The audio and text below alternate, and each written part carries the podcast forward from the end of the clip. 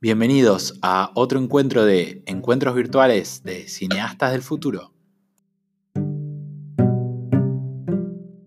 Sería, va, no sé exactamente cómo escribirlo, pero es como un recomendador de series y cine por Instagram, una persona que le gusta mucho el cine. Eh, según lo que entiendo, actualmente estás trabajando, bueno, ahora no porque COVID, pero imagino que estás trabajando con eh, la- lo que se llama la C-Force en Cinepolis, con, bueno, gente también que sigas un montón como Eliana Maggi o Lucas Baini, Mariano Hey, creo que Javi Ponzo también existe. Bueno, eh, es eso. Básicamente recomiendo series y cine.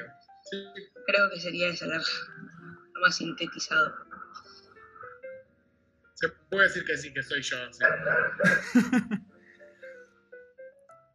Bueno, Eh, todo suyo, no sé chicos. quién va a hacer la primera pregunta. Ah, arrancamos con las preguntas directo. Bien, me gusta. ¿Quién le toca?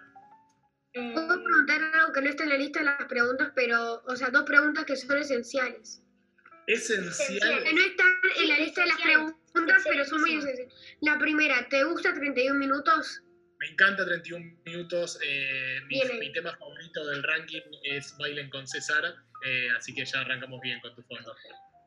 Una, ¿cómo se sintió cuando yo compré al mismo tiempo las empresas de Apple, Microsoft y la, empre- y la empresa de linternas Rayovac? Eh, creo que estaba choqueado en ese momento. Ok. Casi perfecto. todos estuvimos en esa sensación. Fue, fue bastante choqueante, claramente. Bueno, bienvenido, Aus. Gracias. Me encanta esta intro. Vamos. Bueno, ¿quién quiere empezar eh, con las preguntas, chicos? Yo, yo, yo, yo. Película y serie favorita. ¿Por qué? A ver, mi película favorita es. eh, depende, creo que va cambiando, depende de la época. Uno va creciendo y va cambiando la, la película favorita del momento. Les diría que la de este momento es La ventana indiscreta de Hitchcock. Es eh, mi película favorita de toda la historia del cine. Pero si me preguntaban en una edad más chica, les hubiese dicho que Volver al Futuro, por ejemplo, era mi película favorita del cine. Yo la vi. Vi la 1 y la 2. Y no si no hubieses visto, me enojaría mucho si no hubieses visto Volver al Futuro. Eh, es una película, la verdad, que, vi de muy chico, que la vi, bueno, en la tele la vi, la vi doblada. eh, no había Netflix, no había nada cuando yo era chico y la vi en Canal 13. eh, y me, impactó desde el primer momento que vi. Toda la cuestión de viajes en el tiempo me vuelve loco. me encanta la temática y es una película que creo que es la película que más fuerte me pegó desde de- de muy chico, junto a Jurassic Park. Y son todas películas que te pegan bien. A- a- sí, yo Volver al Futuro cuando era mucho más chico era como la película que veía todos los días, ¿viste? Todos los, todos los domingos se veía Volver al La Futuro que te sabes todos los diálogos de memoria. con Toy Story. Mirá, algo interesante. En todas las clases de Cineasta del Futuro, a todos los padres y niños que empiezan, les preguntamos obligatoriamente cuál es su peli o serie favorita. Bien. Mi peli o serie favorita que digo siempre es La Ventana Indiscreta y la de Sonia, que es una de las profesores, es Volver al Futuro. Eh, Y está muy Justo. bien. Y si son dos muy buenas No. series. Sonia siempre dice Toy Story. eh, no, La tercera, es la segunda entonces, perdón, la de Sonia. ¿Me equivoqué? Te equivocaste, la de Sonia y la Toy Story. La, cambió, la cambió. Vamos a preguntarle después a Sonia. Perdón que me metí, eh, no, pero después vamos a preguntarle a Sonia porque estoy bastante seguro que la primera o la segunda. O la cambió en algún momento. Bueno, todo suyo, chicos. Bueno, no sé quién Siguiente pregunta, bueno. ¿Quién te pregunta? Mm, bueno, yo. Entonces, eh, así como para presentarte, digamos, ¿cómo definirías tu trabajo para alguien que no te conoce y cómo empezaste, digamos, en, sí, en esto? Mi trabajo no sé si es lo más fácil de definir. Yo le puse un título, bueno, no es que yo lo puse, pero me, me apropié de ese título que es creador de contenidos o generador de contenidos para redes sociales, obviamente. Que lo que yo hago va más allá un poco, va un poco más allá de mi Instagram. De hecho, ahora lo tengo un poco abandonado por toda esta situación, porque estoy, gracias a Dios, no me puedo dejar con bastante trabajo. Y aparte estoy con Sofi, que es mi hija en casa, que tiene un año y medio, y lleva bastante, bastante de nuestras energías. Eh, pero mi trabajo, eh, para alguien que no, que no sabe lo que hago, lo definiría como alguien que hace contenidos para redes sociales. Y contenidos no son solo videos, sino el propio video, la realización, el guion, eh, los textos que acompañan ese video, imágenes, fotos, stories, diseños, un poco de todo. Eh, la verdad que, y creo que eso me ata a la, siguiente pregunta, que es con cómo arranqué. Yo, mi pasado no tiene nada que ver con el cine más allá del fanatismo. Cuando yo empecé a estudiar, empecé a estudiar programación, eh, analista de sistemas en ese momento, no, ingeniería en sistemas, y bastante rápido me di cuenta que no tenía nada que ver con lo que a mí me gustaba. Simplemente empecé a estudiar porque me era fácil usar la computadora, era como, no tenía mucha idea, me era fácil usar la computadora, fui por ahí. No había redes sociales en su momento, gracias que había internet, yo soy bastante grande. Eh, y, y, muchos años después me empecé a, a, a, meter por esta pasión que tenía, que en ese momento era un hobby del, cine y las series, en el mundo audiovisual. Terminé estudiando producción de televisión en TEA Imagen y eso como por, por, distintas razones yo no logré trabajar como, como, en la televisión, específicamente trabajé en la producción de algunos programas, pero, pero cosas más chicas, por cuestiones laborales no pude llegar eh, a, a, crecer en esa área, empecé a buscar como mi propio camino. Y las cosas que podía hacer con, mi, con mis herramientas eran las cosas en redes sociales.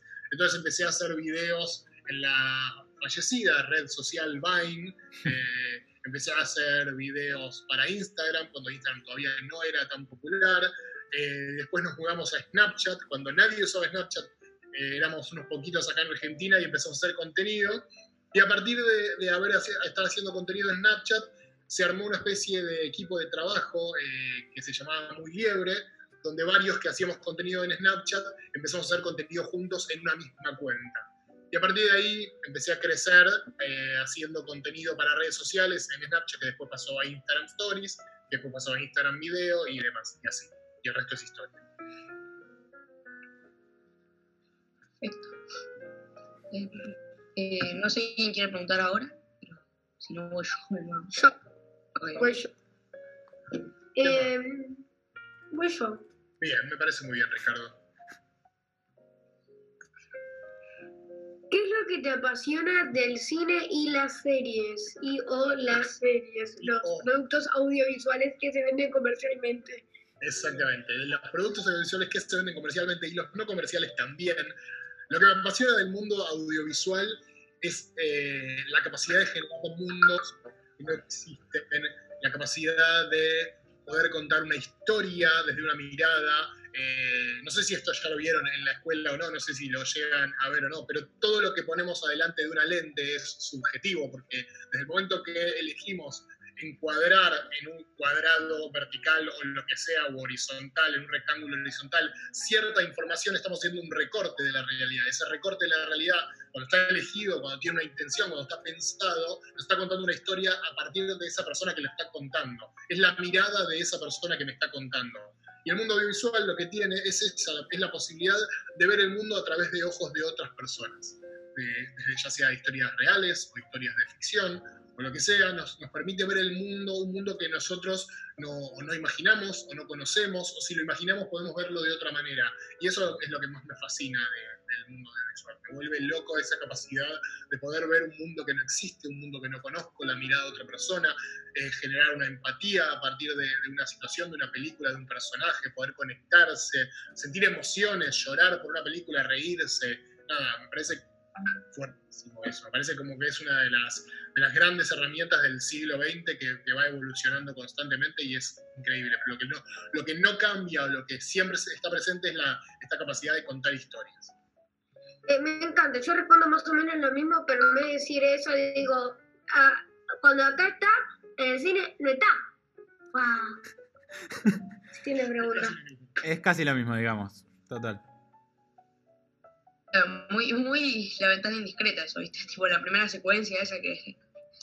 Exactamente. Claro, ver, ver las cosas desde el ojo de otra persona. Exactamente. Viene esa referencia. Sí. Eh, bueno, sí, no sé quién continúa con las preguntas, pero de último yo.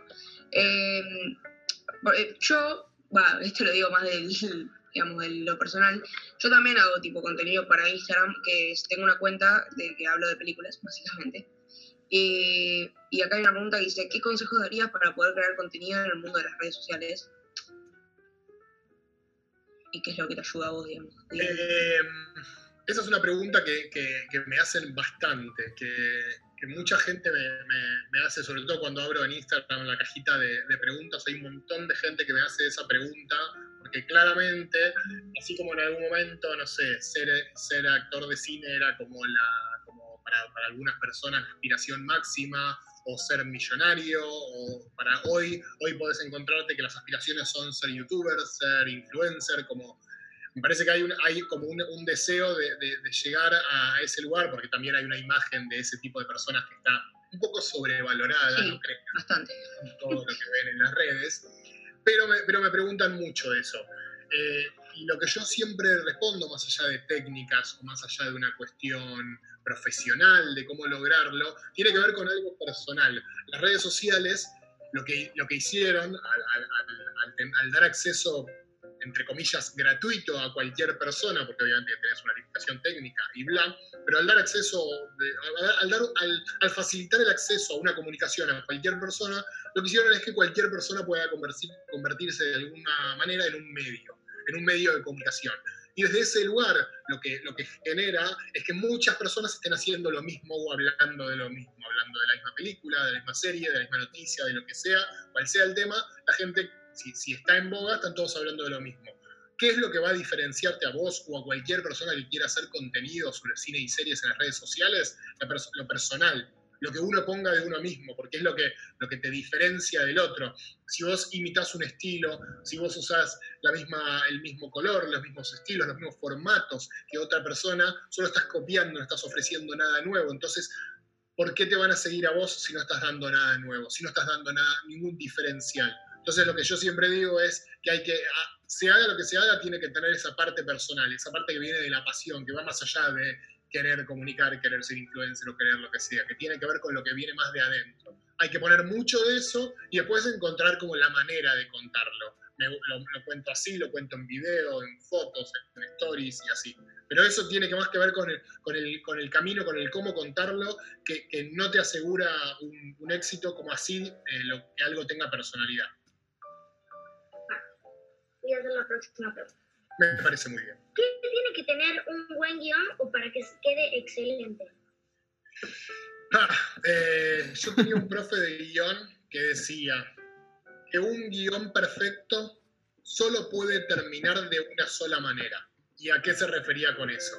Que un buen guion, todo lo que vaya a pasar al final tiene que estar puesto y explicado a lo largo de todo el guion. Porque, si porque después pasa como cuando una película, su, su único fuerte es el final sorpresa, de algo que vino de la nada y nadie sabe de dónde salió. Y la verdad que en general esas películas no tienen tanta fuerza. Por ejemplo, lo que pasa en Sexto Sentido, que, que el final es como muy sorprendente, si vos volvés a ver la película, hay un montón de pistas a lo largo de la película que te están diciendo esto que estaba pasando y que va a pasar al sentido Sí, yo vi una serie que era obvio que iba a pasar al final. Bueno, ese no sería un tan buen guion si es tan obvio. Por lo de la pelea, por ejemplo, que también va como dejando Pero muchas si vos pistas. la mirás para atrás, tiene un montón de pistas que te van diciendo. Pero bueno, eso es lo que tiene que, que- que- que tener un, un buen guion, tiene que tener una, una buena estructura, tiene que poder contar las cosas de una manera dinámica, tiene que tener buenos diálogos de personaje. Esas son varias cosas que tiene que tener un buen guion. Eh, bueno, no sé quién quiere seguir, porque yo estoy medio perdido acá. Eh, bueno, yo entonces. Eh, ¿Qué consejo le darías a alguien que quiera comenzar a ver películas con un ojo más crítico? Capaz a gente más chica. Sí. Buena pregunta. Eh, me parece que para ver cine de un ojo más, desde un ojo más crítico hay, que leer gente que, sepa ver ese, cine de un ojo más crítico, leer o consumir a gente que sepa ver ese- el cine de, un ojo, de una manera más crítica. Porque ahí lo que podemos entender son las importancias desde lo narrativo, ya sea desde el guion o desde lo audiovisual, como una herramienta como los tamaños de plano me pueden decir una cosa eh, cuando me refiero, por ejemplo, a si el plano es un plano muy cercano, qué me está queriendo decir, si está bien utilizado en la película o no, si las actuaciones se sostienen o no, son coherentes con el tipo de personaje, si las emociones que está contando el personaje se, se condicen con, con, su, con, su, construcción, con el mundo que lo rodea. Parece que esas cosas se aprenden, obviamente, estudiando y muchas se aprenden leyendo o consumiendo gente que tenga ese análisis crítico. Porque uno puede empezar, después de que alguien te explicó de alguna manera cómo ver tal película de otra manera, vos la volvés a ver y decís, ah, mira, claro, ahora descubro esto que antes no descubrí. No quiere decir que no lo veas, sino que no tenías esa herramienta para analizarlo. Es muy interesante. Yo, eh, bueno, yo estoy, lo cuento así porque medio como que estoy avanzando muy rápido con las preguntas, que es tipo, yo estoy haciendo esto de la ver películas tipo un poco más críticamente, ponele, hace un tiempo ya, y como que cada vez como que vas abriendo más el abanico de gente que te puede ayudar. Por ejemplo, eh, yo empecé con todo desde Zepfin, Nicolás Amelio Ortiz, no sé si lo conoces. Sí, claro. Genio. Eh, y después vos vas tipo abriéndote, por ejemplo, ahora estoy escuchando muchos podcasts o cosas así. Es como que te ayuda mucho así, es verdad. Eh, y también ver muchas películas, ¿no? Duda, obvio, eso desde ya. Pero creo que nadie querría ponerse a analizar películas sin ver muchas películas, eso lo doy por sentado. claro. Bueno, eh, no sé, imagino que... ¿Cuál fue el, evento cinéfilo más importante que fuiste hasta el día de la fecha? ¿Alguna anécdota divertida? Em, creo que el evento cinéfilo más importante fue la Comic Con de Nueva York, la primera vez que fui. Em, era un evento de esos que, uno ve desde, desde, siempre y decís, ay, qué lindo estar ahí, y uno le pone un montón de expectativas. Después, en general, no las cumple todas las expectativas que, que tiene, eh, siempre es un poco menos porque uno le pone demasiadas expectativas, pero la realidad que es un evento enorme donde la gente va a disfrutar, van a mostrar sus, sus trajes, sus cosplays, eh, vas, a, vas a ver entrevistas de, de, los directores de las películas, vas a ver a los personajes, la gente se vuelve loca, es como, como un recital de rock para ellos y, la verdad que es, eh, es como un, evento enorme. Ese sería, creo que, uno de los eventos más importantes. Y una anécdota graciosa de ese evento, tendría que pensar. Creo que lo más gracioso es que, eh, como quería alojarme cerca del lugar donde era, y el lugar es en la isla, en Manhattan, en Nueva York, eh, y todo estaba bastante caro, me terminé quedando en una habitación que era más chica que creo que mi baño pero bueno, para, para ese momento servía. Eh, la verdad que estaba poco tiempo. Llegaba la noche muerto de cansancio, editaba un par de cosas en la compu y me iba a dormir. Así que nada, eso creo que es una cosa graciosa.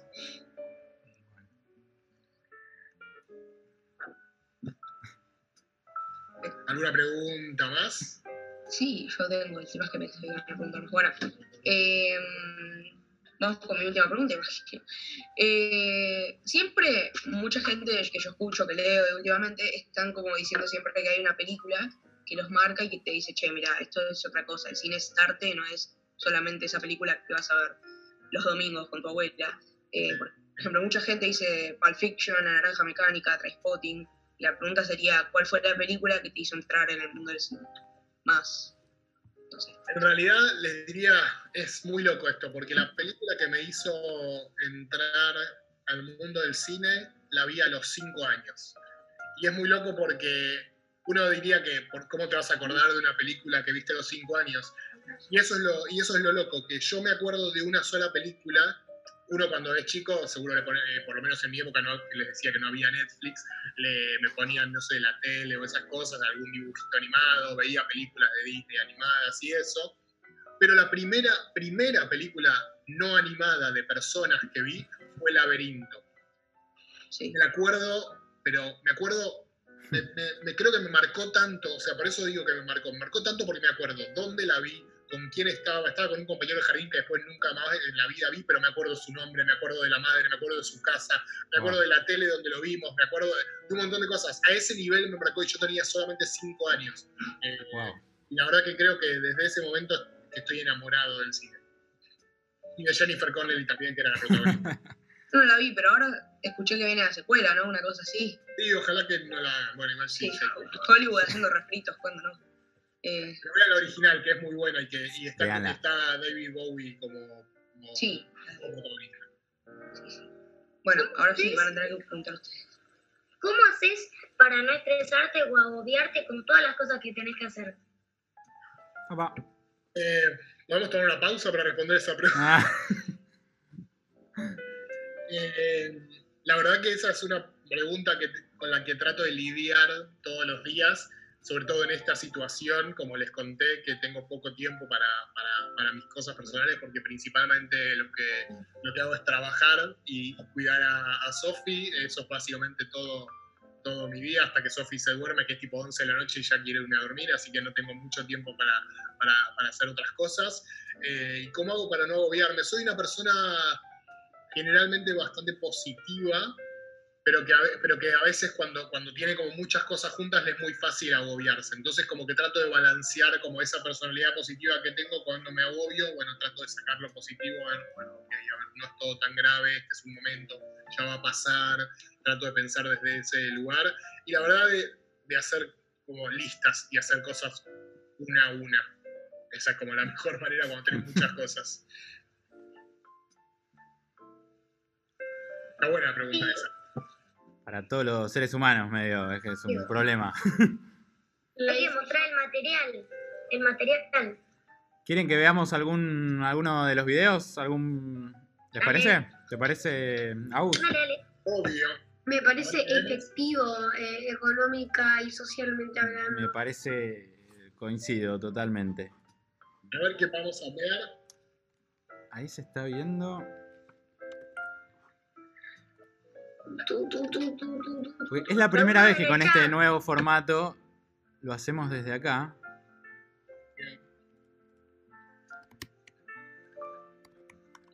Ahora lo tengo que buscar porque cambiamos algo en el formato como lo transmitimos. Deme un segundo que tenía que estar aquí.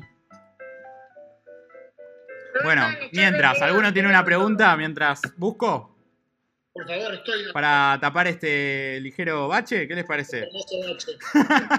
Vale, rápido, yo pregunto porque fui el que menos preguntó. Dale. Voy a agarrar cualquier pregunta. Eh, eh, esta ya la preguntaron. ¿Qué consejo darías para poder crear contenido en el mundo de las redes sociales? Te voy a hacer otra que no. No vale. Ah, Mi favorita. Yo dije mi serie favorita. Mi serie favorita es Lost. Apa. Epa, epa, epa. Ahí está. Mirá, mirá con qué te salí. Mi serie favorita es sin dudas Lost, eh, aunque tenga un final malísimo. Porque lo que importa es el viaje y no el destino. Yo estaba viendo el tamar, pero al final me pareció cualquier cosa. Bueno, Me pareció malísimo. se escucha muy fuerte la música. eh, ahí lo bajamos.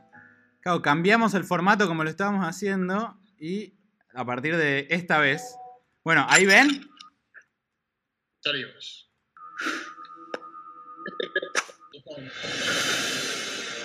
La Comic Con. Esta es la entrada a Comic Con Nueva York. Hoy es domingo, ya faltan un par de horas para que termine y esto está lleno. Este es el piso principal de la Comic Con, que está muy lleno de gente. Casi les diría que es peor que la línea B en hora pico.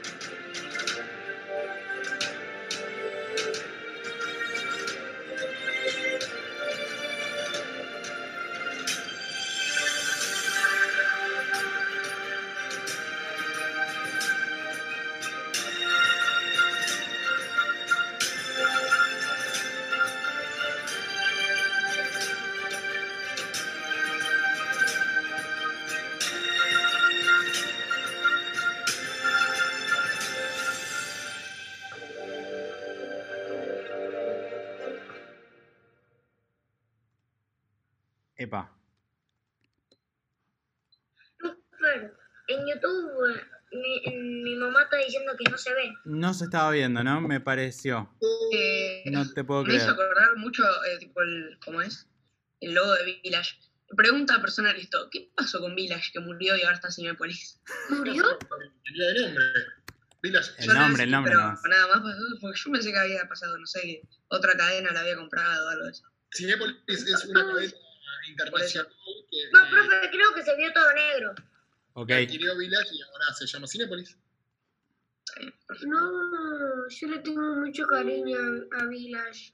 Bueno, pero ahora. Por- porque me, me acuerdo que, que esta no es la primera academia de cine que vengo, antes había ido a otra, había, había hecho un corto, lo habían puesto en un festival de cine de chicos y, y- y el cine era Village. Bueno, Pero no desapareció, chicos, no. A no desesperar. Y fue muy loco porque yo justo el día que cambió, digamos, como que el día que, que cambiaron todas las redes sociales, todo, yo justo ese día tenía una función para ir a ver el resplandor. Y llegué y está todo Cinépolis y dije, ¿qué, qué pasó acá? Es este lugar. Eh, sí, bueno. Bueno, alguien tiene que tener alguna pregunta porque no, pueden, no se pueden haber acabado ya. Por favor. Sí, sí. Bueno, vieron el video ese, de- ustedes sí lo vieron, ¿no? Sí, sí, sí, se vio. ¿Y qué les parece el lugar? Sí, eh, sí, ojalá algún día se También fui ir. a la de San Francisco. ¿Fuiste a la de San Francisco? ¿A la de Sí, Los pero estuve afuera porque, no sé, no me dejaron entrar. Pero por lo menos fui dos veces acá, a la de... No me acuerdo cómo se llama el lugar. Sí, a la de Costanera. La verdad es que la, la, la Comic Costa Salguero. tiene ¿eh? Tiene muy A la de. Costa Salguero fui dos veces. Sí, Sí. es linda. Yo fui una vez, pero pensé que iba a ser tipo más cinefilia y era más tipo Marvel, DC y hasta ahí. Sí, era re Bueno, Marvel, bastante bien. DC. Yo también compré una, un cuat- 40 pósters. Mirá. Yo nunca fui. Porque no me Algo gustan las así. películas de superhéroes y esas cosas. Bueno, pero no solamente cosas de películas de superhéroes. No, no, no, no. no. Sí, ya sé, pero cada- cada- nunca me quisieron invitar, pero cada vez que estuvieron cerca de quererme invitar era por esa parte. Claro. Bueno, ¿qué otra pregunta tienen, chicos? Yo ya me. Pero pregunten lo que se les ocurra, no, no sigan el. No sigan el guion. Eh, a ver, eh, ¿cómo- esta ya le dijeron. Esta ya le dijeron. Este- alguna Esta ya le dijeron. El entrevistador no se tiene que dar cuenta que están leyendo las preguntas. Ustedes tienen que hacer como que, que no, no tienen escritas las preguntas. Ah, claro. Claro. Na- na- nadie está escuchando esto, lo hablamos entre nosotros, ahora que no nos escucha nadie. Yo tengo una. ¿Cuál, eh, yo te, te sigo hace muchísimo en Instagram y es como, ¿cuál es el- la línea de contenido que más te gusta seguir? ¿Cuáles son los videos que te bueno, videos o, o posteos o historias ¿Que más te gusta hacer? Que Eh, yo- no, no, no, digo, que vos haces. O Ah, nada, por ejemplo. Eh, creo que definitivamente lo que más, más me gusta hacer es el, son las recomendaciones, el cosas para ver cuando no sabes qué ver. son muy divertidos. Son muy un buenas. formato preferido, me costó bastante al principio, esto venía de muy libre, yo hacía simplemente recomendaciones, no tenían como ningún título ni ningún formato propio. Fui como encontrando la vuelta, mezclando esto de el, el humor con los textos en grande, las imágenes, como que fui encontrando la vuelta hasta que se cerró ese formato. Y es un formato que me encanta, pero que en general me lleva tiempo por una cuestión simple de que tengo que ver un montón de cosas para sacar tres buenas para Claro. recomendar, porque no, una cosa que, que tengo por regla desde que empecé a trabajar es que no- primero no recomiendo nada que no me gusta, eh, en lo posible ni aunque me paguen, y segundo, no recomiendo cosas que no vi, definitivamente. Puedo informarte, puedo sacar, decirte una noticia, hoy se estrena tal cosa, como una información, pero yo no voy a recomendarte una- algo que no vi, eso como por regla. Entonces, cuando tengo que hacer cosas para ver cuando no sabes qué ver, tengo que tener visto bastante para haber visto tres que me hayan gustado para recomendar, y aparte de eso, tengo que grabar y editar el video que en general me lleva entre guion, grabación y edición uno o dos días de trabajo duros. Y, ¿cómo es? Vos eh, lo dejás tipo todo. Yo tenía ganas de hacer algo así, no exactamente así, porque no me gusta tipo mostrarme, sino más eh, tipo audio y como que, viste que hay videos tipo de audio y el tráiler arriba, ponele.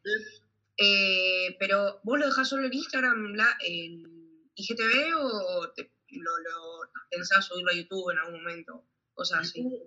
YouTube, es una plataforma que requiere mucho, mucho trabajo. YouTube, para que funcione en sí, tenés que estar subiendo contenido, o sea, para que puedas crecer y que la gente vea tus videos y que se las personas, tenés que eh, ser muy consistente en la, en la subida de contenido. Tenés que estar subiendo videos que sean más, más largos de 10 minutos, una o dos veces por semana.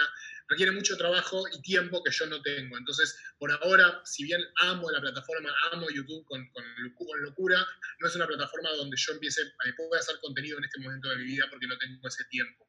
¿Y cómo logras eh, hacer toda esa preparación eh, y así va a ser llenar todo eso con el poco tiempo que tenés? Bueno, justamente ahora no estoy haciendo por esa razón, pero cuando estaba haciendo o cuando los hacía, lo que trato de hacer es eh, ser bastante organizado en lo, que, en lo que quiero hacer. Si me siento a escribir un guion, no es que, bueno, a ver, a ver qué se me ocurre, no en, los tiempos muertos que tengo, no sé, cuando me voy a bañar, cuando salgo a caminar, cuando estoy haciendo, cocinando algo, es el momento que trato de pensar qué quiero hacer. Obviamente cuando veo las series es parte de esto, si me gustan o no a la hora de recomendarlas. Cuando empiezo a ver una serie y me gusta, trato de analizar por qué me gusta para después contar por qué me gusta. Entonces uso todos esos tiempos para... Darle a la gente, recomendársela. Exacto.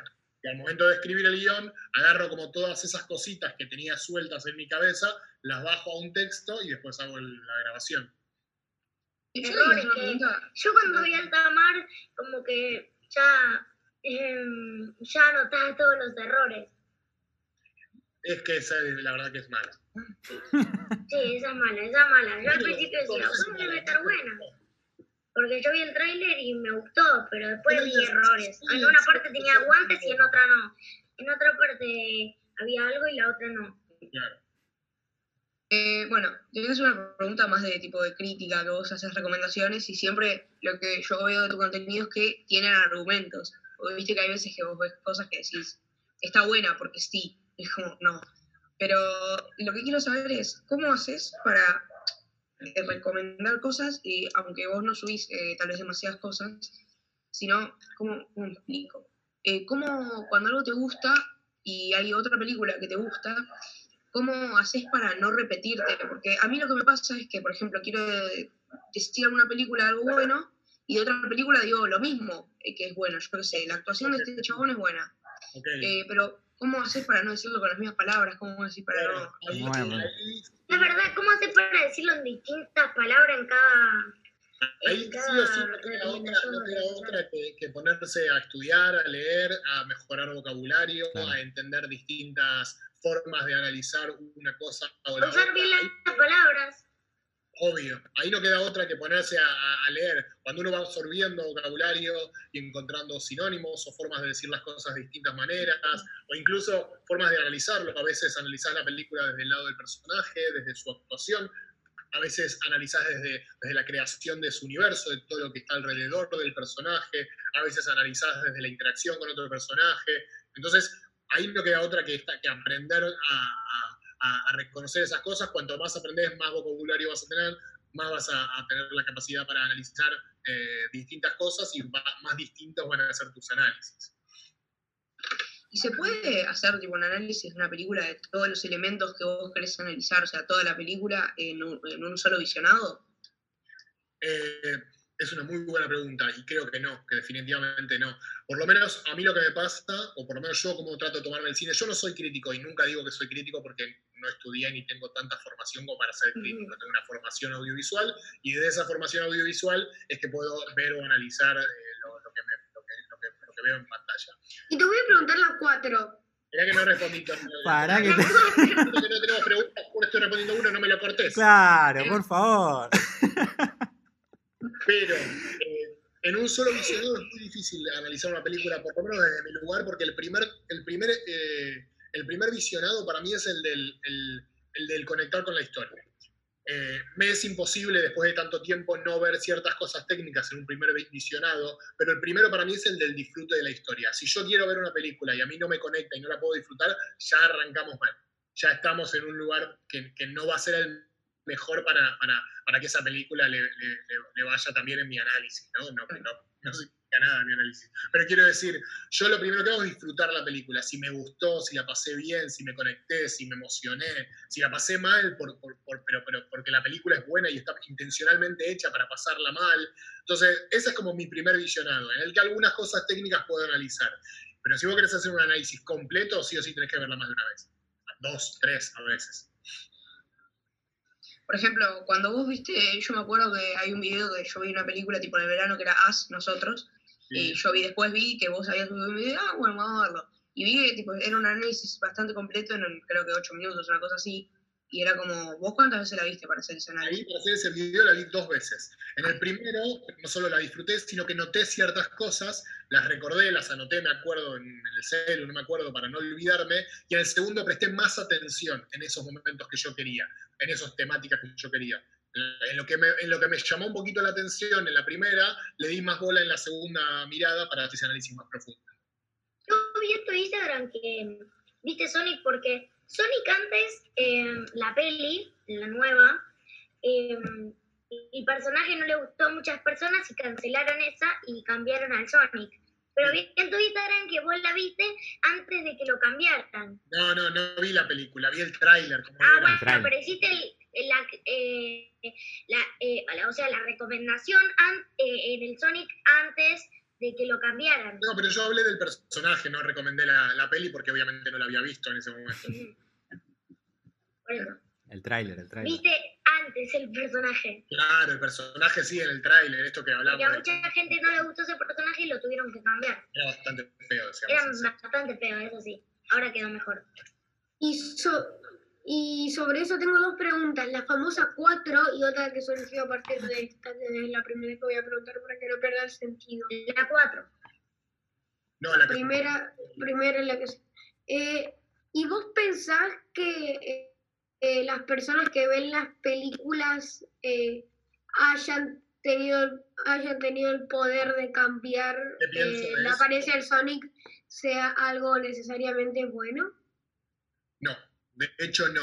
De hecho, justamente el posteo que hice era, era, un poco sobre ese análisis de la capacidad esta que hoy, que hoy pasa con las redes sociales que antes no pasaba, donde un montón de gente puede agarrar un trabajo hecho por la mitad y decir que es horrible y decir que, va a ser malísimo y decir que no funciona o que no va a funcionar cuando ni siquiera existe ese... cuando hay un tráiler a veces las películas ni siquiera están terminadas. Eh, entonces es, como...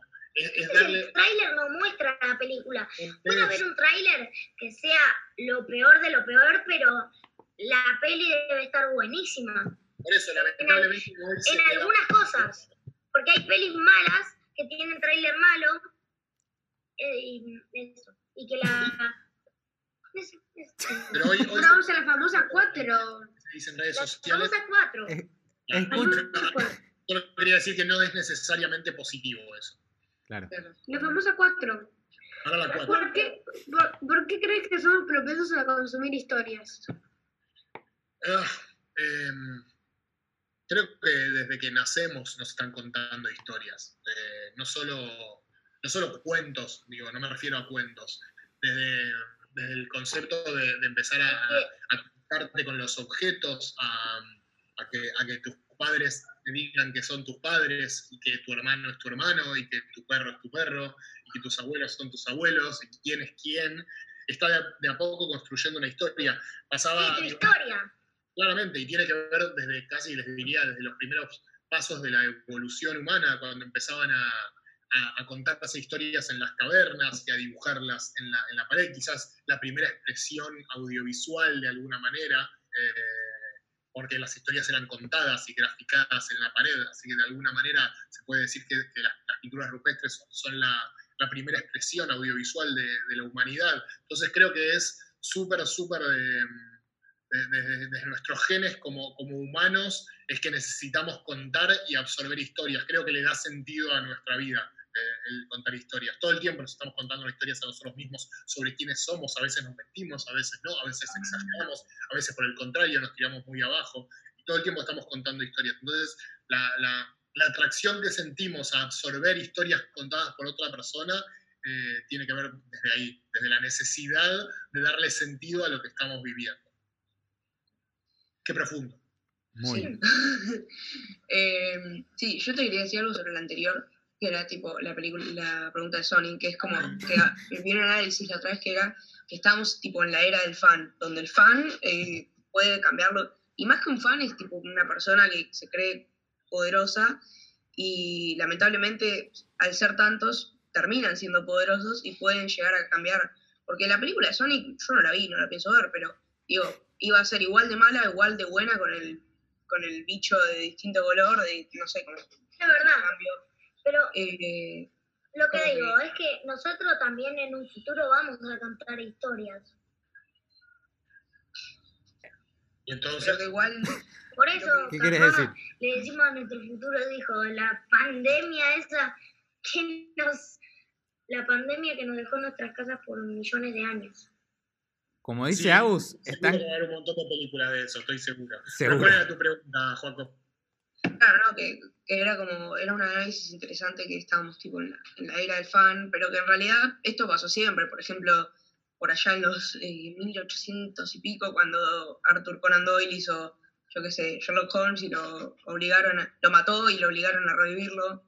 eh, Sí, claramente que el, que el público siempre tuvo un poder. Piensen en, en- en las obras, en esta, este mito que nunca se sabe si, bueno, sí, había algo de realidad, pero esto de que tiraban tomates a las obras que no le gustaban, siempre hay un poder del público. El público tiene Sí. poder desde el momento de la decisión, del momento que paga la entrada para ir al cine, ¿no? Claramente que tiene una, un un poder del público. El tema es dónde se pone el límite cuando la obra la hace el público, porque las mejores películas de la historia no tuvo nada que ver el público, solo llegaron al público y después el público las consumió y se convirtieron en las mejores películas de la historia. No, también el público las recomendó, también el público, no sé, Claro, pero cuando ya estaban hechas, no hubo después una- Claro. de, de Por cambiar porque al público no le pasaba, no le gustaba. Fuera de tema, pero el meme del perrito que antes era re capo y ahora ya no, en, en el futuro va a ser, van a ser niños de antes. Donde tuve que salir con un barbijo y solamente una hora y no podía estar a más de 500 kilómetros. Niños ahora, mamá, me compré la PlayStation 492. Es el mejor meme de la, de la cuarentena, definitivamente. Lejos, claramente. Eh, yo, ¿Puedo hacerle una pregunta yo, chicos? ¿Me, me permiten? Obvio. sí, por favor. Eh, gracias. Eh, sobre el... Muchas gracias por tu pregunta. No, por favor. Ya, ya, ya está, ya perdí la oportunidad. Bueno, eh, sobre el proceso de producción de los contenidos, ¿alguna recomendación? Algo hablaste, pero ¿alguna recomendación de hábitos que tengas? ¿Cómo Sí. los planeas? Todo el proceso, tanto desde pensarlo, eh, ver la película, escribir el guion, filmarlo, la edición, como si tenés hábitos que puedas recomendar que, que le pueden servir a chicos que quieran hacer algo parecido. Voy a, voy a hablar de un poquito sobre eso, voy a, a ir por arriba sobre eso, que un poco ya lo conté, que tiene que ver con primero escribir. Yo escribo los guiones, yo no puedo. Hay, eh, hay, hay youtubers que simplemente se sientan frente a cámara y hablan eh, sin, sin tener un guion previo. Y tiene que ver con una cuestión más de que sus videos a veces son más de opinión o de, o de ir contando lo que les pasa o de vlogs. Yo no puedo, yo necesito sí, sí escribir un guion, sobre todo porque yo en el guion tengo más o menos ya definido cuánto tiempo me lleva cada hoja. O sea, si yo- no, no, no en escribirlo, sino yo sé que una hoja de un documento A4 más o menos es un minuto y medio de video, aproximadamente. Entonces, desde ese lado, si yo escribo tres hojas, sé cuánto me va a durar el video. Entonces, si yo quiero que el video me dure menos de dos minutos, no puedo escribir cinco hojas. Entonces, desde ese lado, como tener en cuenta, a mí me sirve escribir guion para ya saber desde antemano si tengo que cortar o no, si queda muy largo. Lo segundo es que cuando yo escribo el guion, lo que hago es leerlo en voz alta para conocer el ritmo y el tiempo que le tengo que poner. Entonces, ya ahí leyéndolo, me doy cuenta si alguna palabra me queda rara, si me cuesta decirlo, si tengo que cambiar porque suena mal, si, si una oración es muy larga y no puedo terminarla porque no puedo respirar. Eh, distintas cosas, eso ya para mí a la hora de escribir el guion me sirve un montón para antes de hacer el contenido. Después, en cuanto a grabación y eso, creo que hay mil maneras, lo más, me parece que, que- que lo, que lo mejor le puedo decir, más allá de lo técnico, es que no sean perfeccionistas. Y esto se lo digo como me lo- me- porque me hubiese encantado que alguien me lo hubiese dicho a mí cuando yo tenía veintipico de años, durante años les diría que no publiqué nada en redes sociales porque nada de lo que yo hacía me gustaba tanto como yo creía que tenía que, estar. Nada me parecía que llegaba al momento que decía, no, esto no está perfecto. Y empezaba proyectos y los escribía y grababa y me ponía a editar que nunca salían publicados. Por eso, mi mejor consejo para eso es que un video publicado es mucho mejor que un video perfecto. Es mucho mejor que un video perfecto. ¿Por qué? Porque hoy estás en las redes sociales. Un video no gustó, no pasa nada. Mañana tenés oportunidad de hacer otro, pasado tenés oportunidad de hacer otro. Entonces, lo mejor que pueden hacer es agarrar y sacar ese video. o el contenido, o la foto, o lo que sea. No está perfecto, sácalo, porque probablemente ante esos errores que tuviste vas a aprender y mañana lo vas a hacer mejor. Y Excelente la consejo. pregunta del millón que solo la gente con mi personalidad, una personalidad parecida a la mía, se pregunta, ¿Sony Vegas o Premiere? Eh, Premier, definitivamente. Ni- No hay discusión. Sony Vegas. Sony Vegas no, no, es- no entra en la discusión, claramente. Podría ser con Final Cut, ponele. Pero... Ponele. Premier. Premier Eh. por una simple razón que más allá de, de lo, de lo mejorado que está y lo estándar que se volvió en la, en la industria, te diría que es lo que más vas a encontrar tutoriales, que eso es muy importante. Tal cual. Eh, yo, acá se me acaba de ocurrir una pregunta muy interesante, que es que, por ejemplo, Ahora tengo que decirte si es interesante la pregunta o no. ¿Qué es esto? Ya se autopresenta, ya, ya le. Ahora tenés que hacer una pregunta interesante en serio, ¿eh? Porque ya, sí, sí, sí. ya te vendiste. Eh, sí, sí, ya sé. ¿Qué pensás de, por ejemplo, las que Hollywood esté cada vez más, eh, ¿cómo decirlo?, repetitivo y eh, cada vez haciendo más secuela de la secuela o universo compartido de la secuela o el remake o la reboot? o- ¿Te parece bueno? ¿Te parece malo? Aunque hay buenos exponentes, capaz. Pienso que aunque sea complicado, creo que tenemos que dejar de exigirle tanto a Hollywood. Le- no tiene una obligación para con nosotros, es un negocio y si, y si hacer eh, Rápidos y Furiosos 95 les da plata, toda esa plata permite que después se haga una película, no sé, como Midsommar, por ejemplo. Claro. Wow, claro. Sí, va a tener menos pantalla, sí es una, perdón por la cagada que sea así, sí, es feo, es malísimo, pero la verdad es que, que, los, que los estudios junten 900 millones de dólares en una película aburridísima que, que- que tiene que, es su, su versión 93 de la secuela, donde ya no podés contar nada nuevo, permite que ese estudio después haga películas más chicas. A veces no pasa, a veces incluso las películas chicas también son malas, y hay un, hay un momento, estamos en un momento de crisis en el cine de, de- de- de- de medio presupuesto, en las películas como thrillers, esas cosas, donde no, no, hay, no hay tantos como en los 90 o en los 80, pero creo que también es una cuestión cíclica y capaz en 5 o 10 años empezamos a ver otra cosa. Parece que, que hay que exigirle un poco menos a Hollywood porque al fin y al cabo es un negocio y van a hacer lo que le dé más plata. Claro, sí, sí. Eh, sí, claro, tiene sentido. Igual, no sé, va, yo viéndolo desde la perspectiva de una persona que hace menos de un año que consume cine, te quería preguntar, eh, ¿vos pensás que de verdad estamos en una crisis de la, de, en cuanto a contenido, ¿no? En cuanto a lo que es bueno, objetivamente, más allá de que, bueno, sí, eh, yo qué sé, porque si lo podemos saber en eh, producción, digamos, no estamos en un mal, mal momento del cine porque es cuando más plata se está recaudando en Hollywood o cosas así. Pero yo creo que no estamos en un mal momento de, la- de las películas de presupuesto medio. O sea, tenemos, todos los años tenemos películas de terror que están bastante bien, por ejemplo, que no suelen tener mucho presupuesto. El año pasado tuvimos El problema de eso es que igual mucho presupuesto sí, es es súper difícil como de decir que es mucho presupuesto y que no. el problema de eso es que las películas que, como decís, están buenas, pero simplemente están buenas. Por ejemplo, te tiro, recién estaba buscando, en, en, en- en 1995 se estrenó, solo en 1995, Toy Story, Pecados Capitales, Corazón Valiente, Apolo 13, Fuego contra Fuego, Los Sospechosos de Siempre, GoldenEye, Ni Idea, 12 Monos, Bad Boys La 1, Billy Madison, Living Las Vegas, Desperado, eh, Outbreak, Los Puentes de Madison, Empire Records, eh, Como ahora, como ahora, todos los. Batman Forever, No. Showgirls. Solamente en un año, te estoy diciendo, por lo menos 10 o 15 películas que son consideradas buenas históricamente, que son muy películas buenas. que han, que han trascendido las dé- décadas. Bueno, No se Forever. de ningún año del 2000 para acá. Claro. Es imposible agarrar algún año del 2000 para acá y sacar 15 películas que sean, eh, que sean referentes históricos. Es imposible. Entonces, desde ese Ahora lugar, están haciendo lo mismo, pero todas las películas claro, son todas esas nuevas. que nombré, pero las secuelas. Sí, En vez de ser Bueno. historias originales, Sí, se hablaba de que el 2019 tuvo buena repercusión en cuanto a lo mainstream, pero a la vez... el eh, gran año del 2019 para el cine fueron, Sí. digo, todas las películas que estaban nominadas como mejor película a los Oscars, creo que todas eran muy buenas, o por lo menos a mí me hubiese gustado que gane cualquiera, por suerte ganó Parasite, pero, pero la verdad que sí fue un gran año para, para- para el cine, pero bueno, no, no venía pasando ni suele pasar desde el 2000 para acá. Sí, es verdad. Eh, bueno, Bueno. ¿La lista la tenías ahí a mano o la buscaste recién de todas esas pelis? La busqué, la busqué recién, justo la busqué, puse mil, eh, película de 1995 y te aparece ahí la lista. Ah, una pregunta. Tipo, yo uso muchísimo Letterboxd y sé que vos no lo usás hace mucho. Eh, ¿Lo tenés Letterboxd?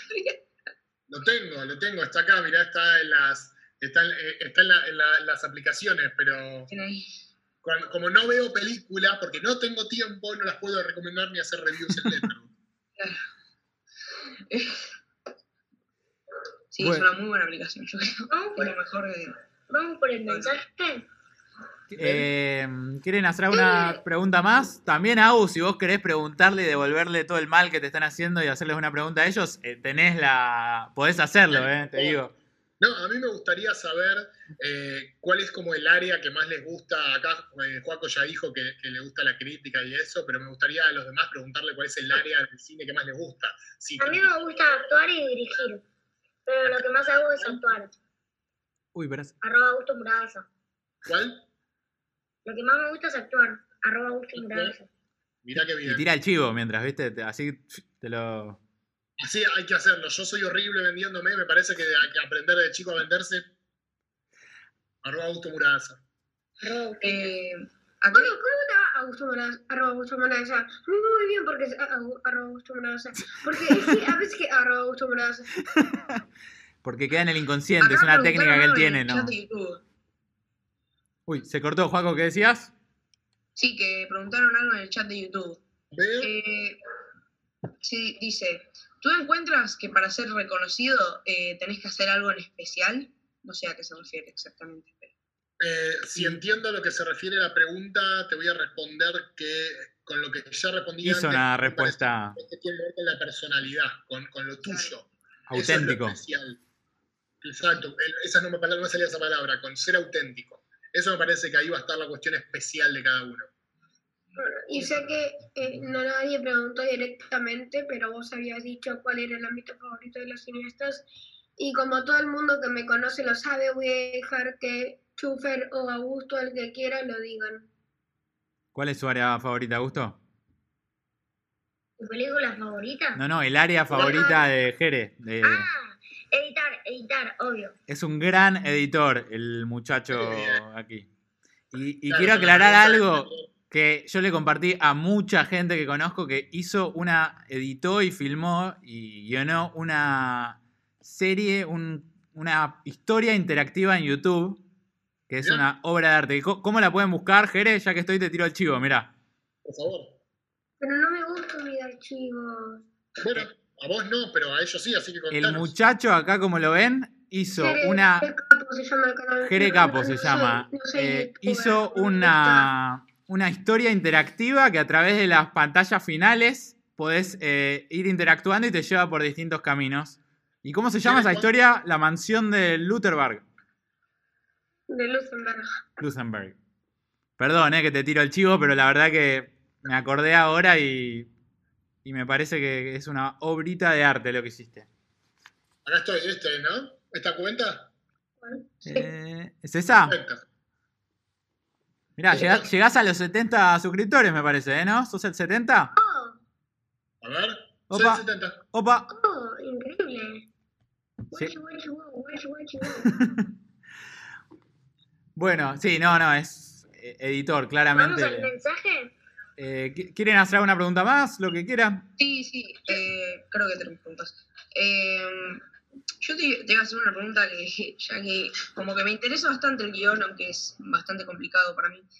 Eh, no sé si sabes mucho de guion, pero te pregunto porque veo que sabes de cine. Eh, ¿Algunas películas para aprender de guion? Mirándolas, digamos, o leyendo el guion, no sé. Dije, No, creo que tendría, creo que la, la- la mejor forma justamente está bien, sí, obviamente que leer los guiones es muy bueno porque te, te ves otras cositas que no están en, en- en la pantalla, pero viendo películas, creo que hay películas, una película clave que siempre se utiliza como, como la herramienta para, para- analizar un guion perfecto, se le dice que es eh, me sale de- de Duro de Matar. Duro de Matar 1 tiene un guion bastante, bastante cerrado, que están muy marcados el primer acto, el segundo acto, los puntos de giro.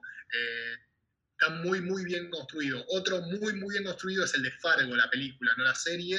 Eh, creo que ahí tenés dos para, para, para ver y, y ver una, una y otra vez y decir, a ver dónde, tratar de encontrar dónde está el corte, dónde empieza el segundo acto y así. Y encima después eh, lo que está bueno es que después si buscas en YouTube, alguien seguro ya Hay lo- un montón lo de- analizó, así que puedes con- contrastar esas cosas. Eh, Tengo otra pregunta. ¿Alguna vez, hace mucho, hace mucho, hace mucho, cuando eras muy chiquito y ya empezaste a estar con el cine, Sí, quisiste ser otra cosa, actor, director? Sí, yo quise ser director y actor, las dos cosas. Yo también Como vos. quiero ser director y actor y tener un restaurante. Mi viejo tiene un restaurante, te aconsejo que no.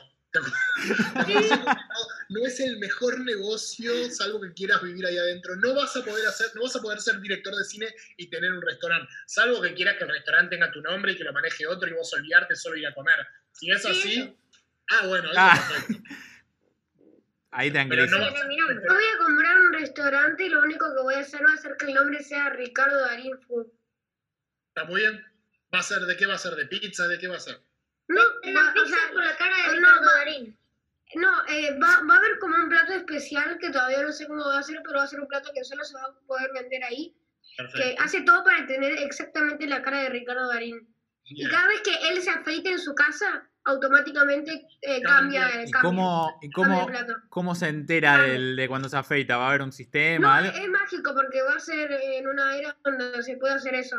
Ok, Bueno, hay que revelarlo. Eh, le va a poner un chip a Ricardo Darín no se para escuchó Au. cuando se corte la barba, eh, la pizza automáticamente o toda la comida, ya está. Bueno, si, hay algún, si hay algún inversor, seguridad en las casas para que si hay algún inversor escuchando y no quiere, quiere invertir en esta idea, eh, pueden contactarlo acá al señor que ya tiene 70 Vale. seguidores en, en YouTube. Bueno, Primero hay que ponerle a Eh, Ricardo al- Darín un chip bueno, y ya está. eh, creatividad no, no, yo- no le falta a los, Yo a le los muchachos. mandando eh. MS a Ricardo Darín diciéndole sobre la canción de Ricardo Darín, que es una persona que no tiene ninguna relación conmigo porque se llama Ricardo Pelota, no sé quién es. Bueno, ¿alguno quiere eh, hacer una pregunta más? Eh, ¿Quieren hacer un... Todo suyo, chicos? podemos ir me cerrando. Eh, ¿Cómo? no sé. Quedé sin palabras, dice. Me quedé... Tengo una pregunta. A ver, ya hice muchas preguntas yo.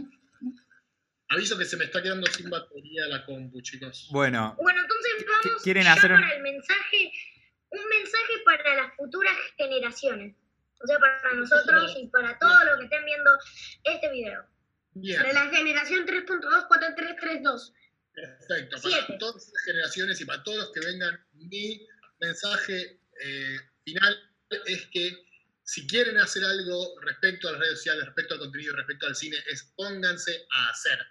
No den más vueltas, siéntense y hagan. Seguro que el primero les va a salir mal y el segundo también y el tercero también y así hasta que un punto le empiezan a salir bien las cosas. Sobre todo y cuando pongan mucho de ustedes, cuando pongan lo personal, cuando pongan corazón, cuando sean auténticos, acá como dijo Seba. Así que lo mejor que les puedo decir es que hagan. Como ustedes, que ya veo que están haciendo un montón. Muchas gracias. hermoso. Eh, bueno, sí, ya creo que podemos. Ah, bueno, ya que él se pudo tirar su chivo, yo sea- puedo tirar mi chivo de la página de Instagram, ¿no? Me imagino. Claro. Y yo, y yo que, puedo bueno. decir que Academia de Cine, Cine es el futuro. Tiran chivo de todo, en tiran chivo, ya, ya se- Maníaco. son como los títulos, ¿no? Van bajando los títulos, es el momento, po- yo podemos hacer, Que son Sebastián Schufer, Alejandro Schoffel y Sonia Bertotti. eh, podemos hacer, ahora dejemos un mensaje nosotros. bueno, después podemos hacer que haya créditos finales después de las entrevistas y metemos chivos, metemos publicidades de, de- de- lo, lo podemos incorporar. Dale. Claro, y van apareciendo. nombre, Augusto Muradaza en Instagram. Lo mismo, pero Bueno. sin el arroba, todo Y lo- mayúscula. Y tírenle el chivo a Agus, también así lo siguen a Agus, che, de- tírenle el invitado. Y en Twitter y en Instagram, Agustín M. creo. Agustín E-M-E, no M. E, ME, por eso. Bueno, Ahí va. Yo vi una historia y yo vi una historia tuya, te comenté y después eh, le dije al profe hace mucho tiempo que te- si te podíamos entrevistar. Y acá estamos. Y acá se hizo realidad increíble. ¿Te acordás, profe? Sí, me acuerdo que una vez me dijo, ¿lo podemos invitar a, a una charla? Y acá está, mirá, se hizo, se hizo realidad. Bueno, Agus, mil gracias por, por prenderte, por compartir un rato. Eh, estuvo re lindo. Eh, cuando quieras te invitamos, cuando vuelva algún día al mundo presencial, El año que viene. el año que estás invitado cuando quieras. Eh, y, y ojalá que próximamente... Después de la cuarentena, todos a a comer la pizza de Ricardo Darín. Exactamente. Y ojalá que próximamente ustedes hagan películas que él las esté recomendando. Esperemos que las recomiende, ¿no? Así que... A Y que, y que Ya- se llame Recomendaciones desde el geriátrico. Ya, ya aclaró que no pueden estar, eh, no le pueden pagar, no pueden estar eh, acomodados por amigos, nada, así que tienen que hacer buenas pelis, porque si no, no se las va a recomendar. Así que pónganse las pilas. Que ya les dio bastantes consejos de cómo hacer una buena peli, así que Adelante, hacer. a crear, a hacer. Voz en off, voz en off. Y así fue. En el 2050 lanzó, lanzó su show, Recomendaciones en el Geriátrico, donde daba ¿Quién unos por fin pudo rankings hacer de su peli de. Ricardo Darín? Que Y la primera de que todas era How to. Ricardo Darín. ¿Cómo, cómo, Agus? No se Guionada, escuchó. dirigida por Me gusta que piensen que en el, Fernández. cin- en el 2050 voy a estar vivo. Yo también quiero estar vivo en ese Eh. momento. Qué genial. Y nada, tecnología, quién sabe que... Sí, podemos, podemos. Voy a tener que- Bueno, Agus, muchas Sí, gracias. años, Un gustazo enorme. Gracias, chicos. Gracias a todos. Ah, Chao. Nos vemos. Hasta la próxima. Y, o sea, como ven mi nombre, arroba Augusto Muraza. así. Sígalo todos, todos, no sé. Chao.